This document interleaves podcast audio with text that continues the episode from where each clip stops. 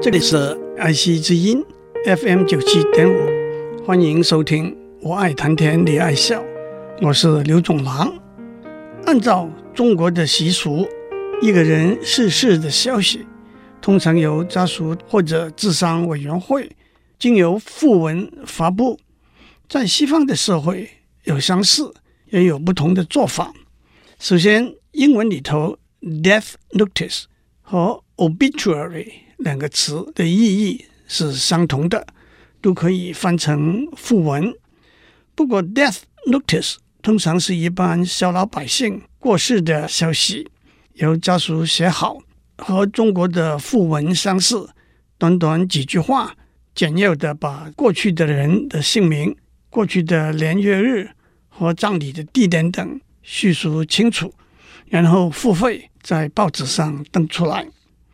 Obituary 通常会包括比较多的内容，或者由家属写，在很少的情形之下，由过世的人自己预先写好，特别是社会上的知名人士，由记者写好，在报纸上作为新闻消息登出来。因此，附文往往就是过去的人的传记的一个精华版、浓缩版。这一来，赋文的撰写可就有很大发挥的空间了，既讲大事，也述小节，丰功伟绩、恶名丑闻、家庭美满、情路坎坷、土生土长、颠沛流离、歌颂与挞伐齐来，笑声与哭声并起，死者最大，尊重之意不可无，读者好奇。虽然夸张自难免，更何况舞文弄墨是新闻记者的天赋人权，牙尖嘴利源自多年的磨作。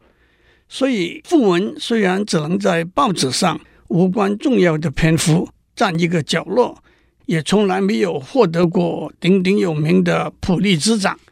不过其道虽小，其中感人启发。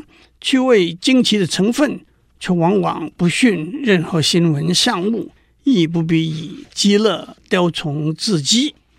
訃文顾名思义，是在一个人过去之后才写起来的。但是作为报纸上的新闻消息，訃文却得赶在死者过世之后的一两天内上报。如果一个重要的大人物三更半夜撒手尘寰，那怎么来得及把他的生平经历以及亲朋好友对他的怀念、学者专家对他的褒贬，在短短几个钟头内一一整理出来呢？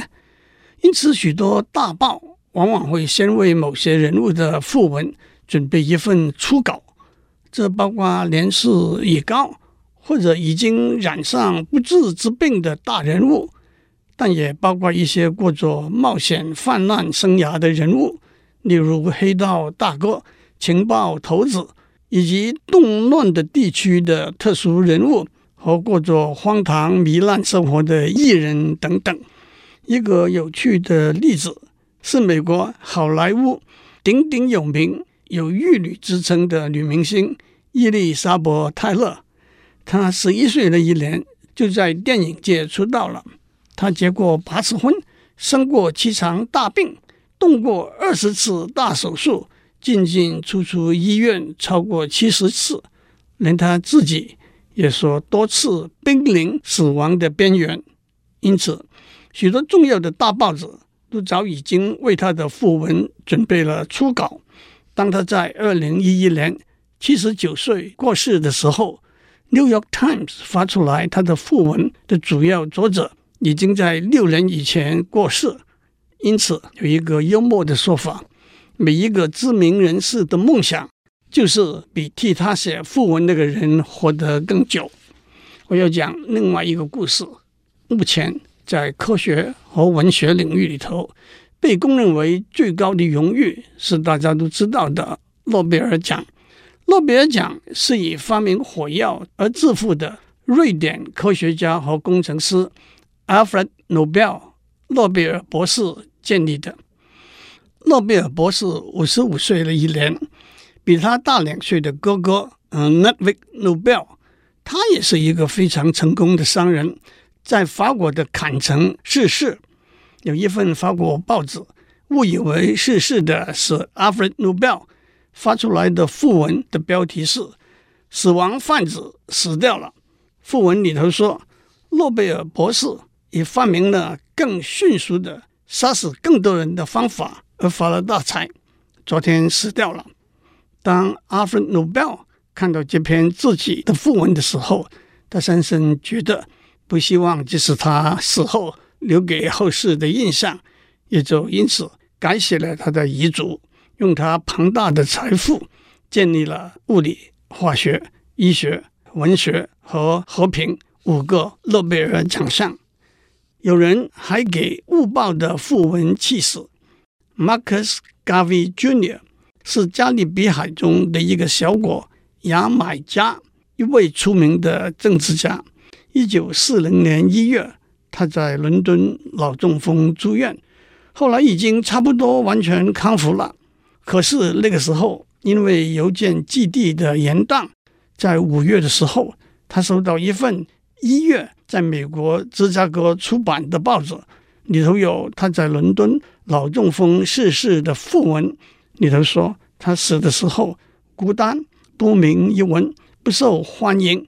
他愤怒、悲伤之余，再一次脑中风就死掉了。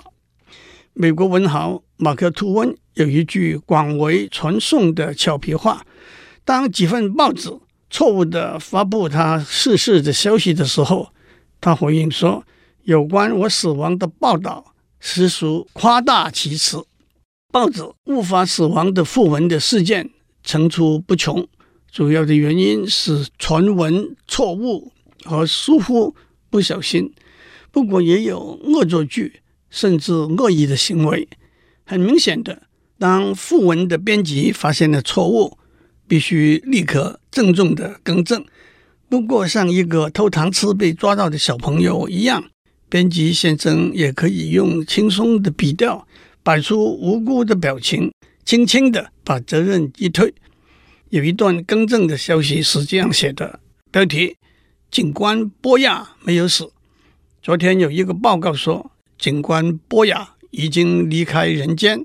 其实适得其反，这位深受大家喜爱的绅士，昨天在完美的健康状态中，继续在街上巡逻。这个报告是源自某一份早报。无缘无故登出来的訃文。另外一个更正的消息是，昨天我们错误的登出某某小姐，她是一位舞蹈家和演员的訃文。这份訃文是根据十一月二十九日伦敦的《每日电讯报》登载的訃文发出的。我们没有独立的证实某某小姐逝世的消息，又因为编辑的疏忽。没有把消息的来源写出来。据《每日电讯报》说，他们已经开始调查整个的事情的始末了。但是错误的更正有时候不是立刻的。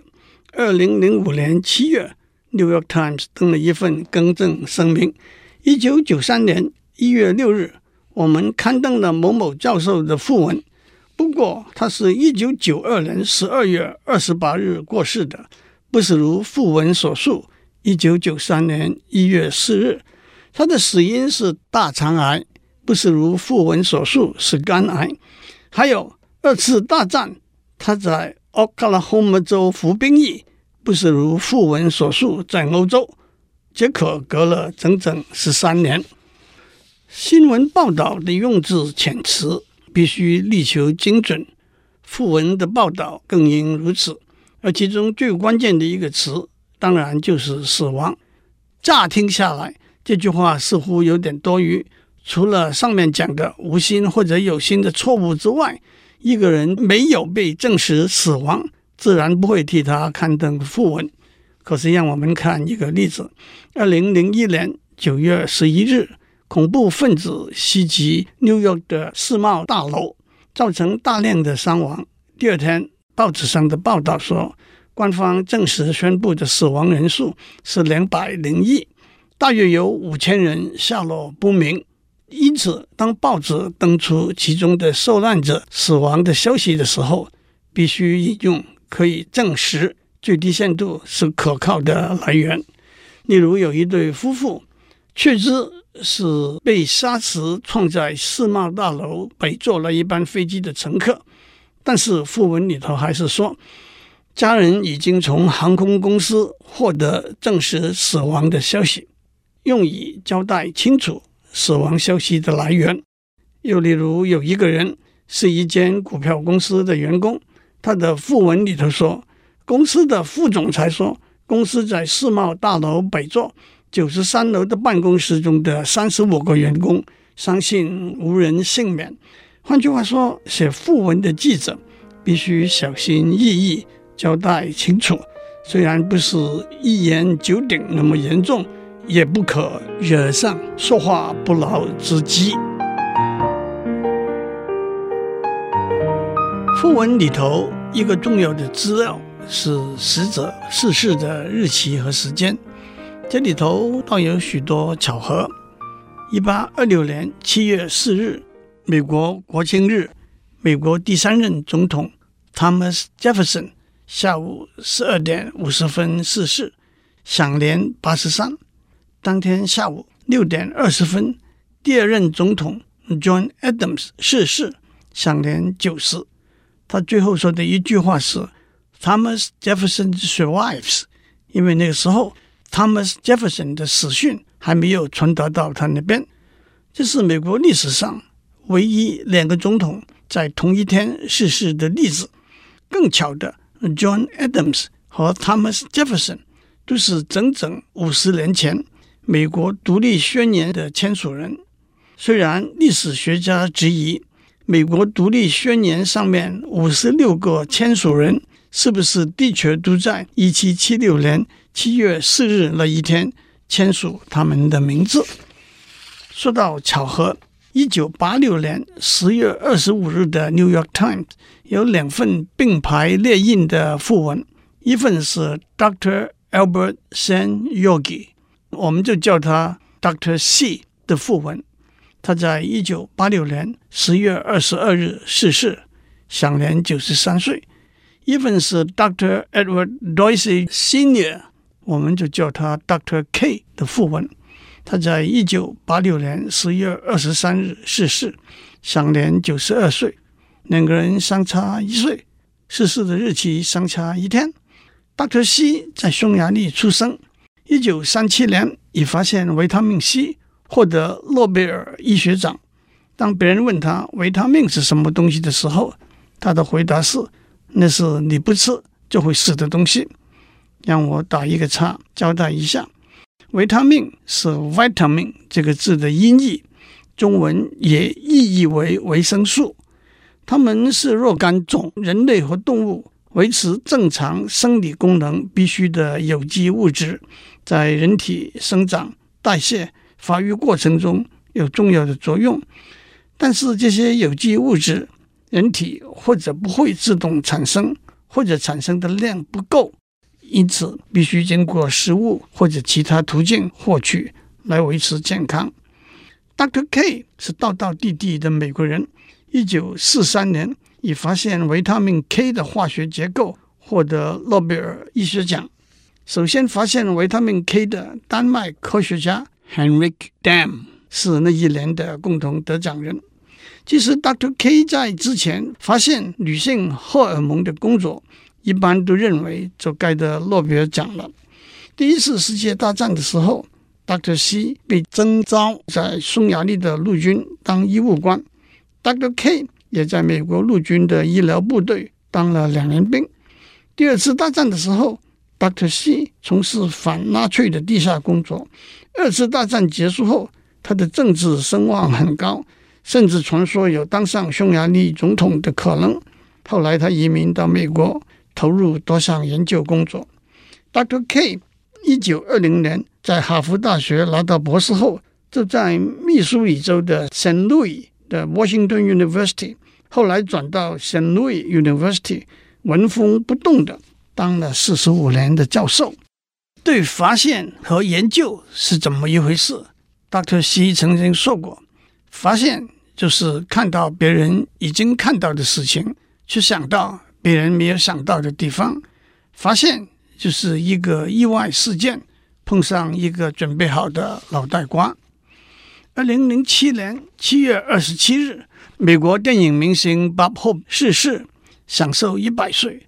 他成了大名，发了大财，捐了很多钱做慈善工作，还拿到五十多个荣誉博士学位。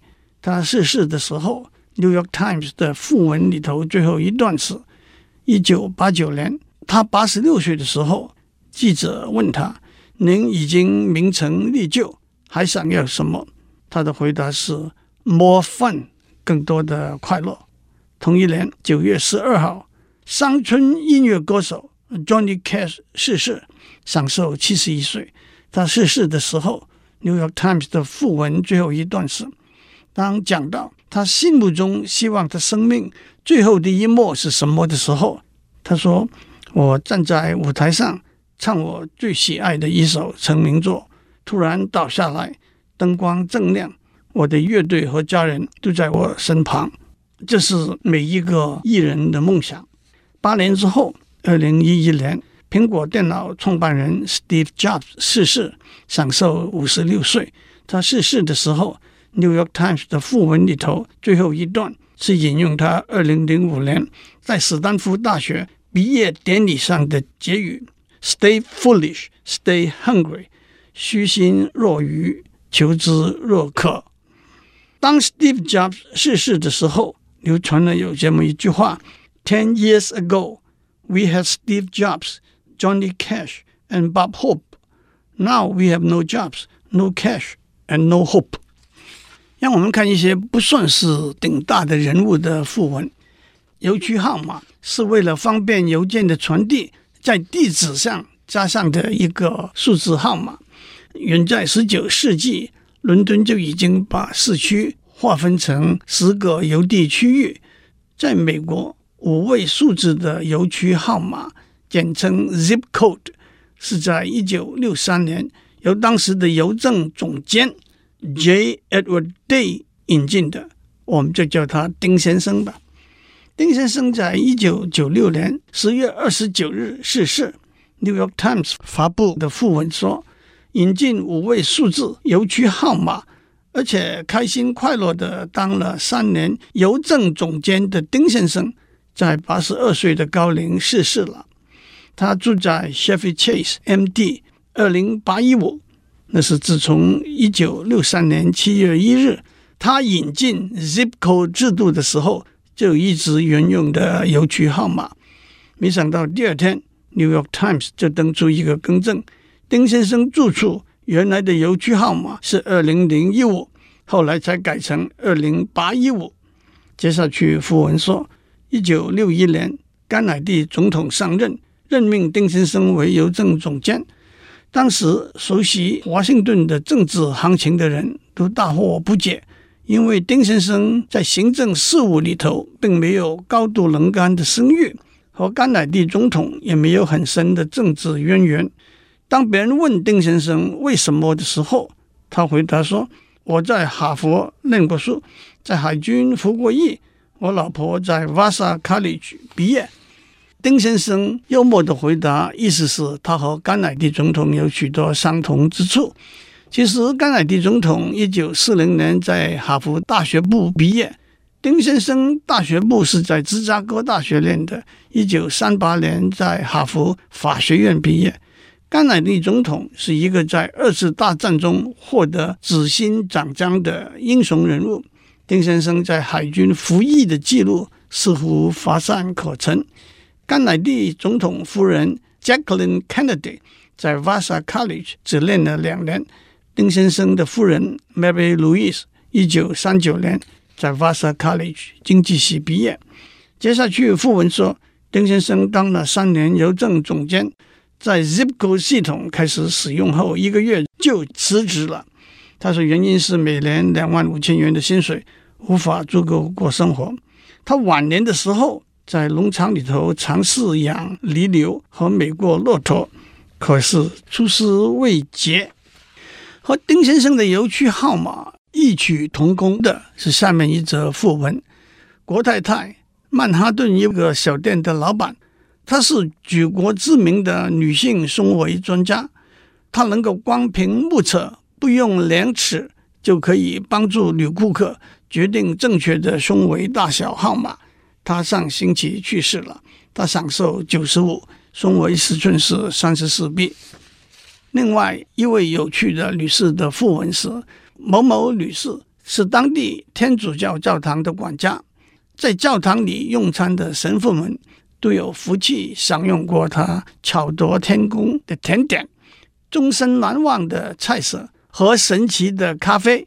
身高四尺出头的她会拿着一壶咖啡，绕着餐桌向正在用餐的神父们一个一个问：普通咖啡还是低因咖啡？不管答案是什么。他总是从手中拿着那壶咖啡，把杯子斟满。喝咖啡的神父也顺应天命，默默接受，似乎真的以为他会把普通咖啡转变成低因咖啡，例如圣经里头所记载，耶稣把水转变成酒一样。如果，让我为这一位女士的神迹做一个注解。熟悉餐厅运作的人指出，晚上八点钟以后。不管你点普通咖啡还是低因咖啡，侍者送上的都是低因咖啡。只有两个解释：一个是餐厅马上要打烊了，就懒得准备两壶不同的咖啡；另外一个是不要让客人吃饱了回家睡不着。祝您有个平安的一天，睡得着的晚上。我们下周再见。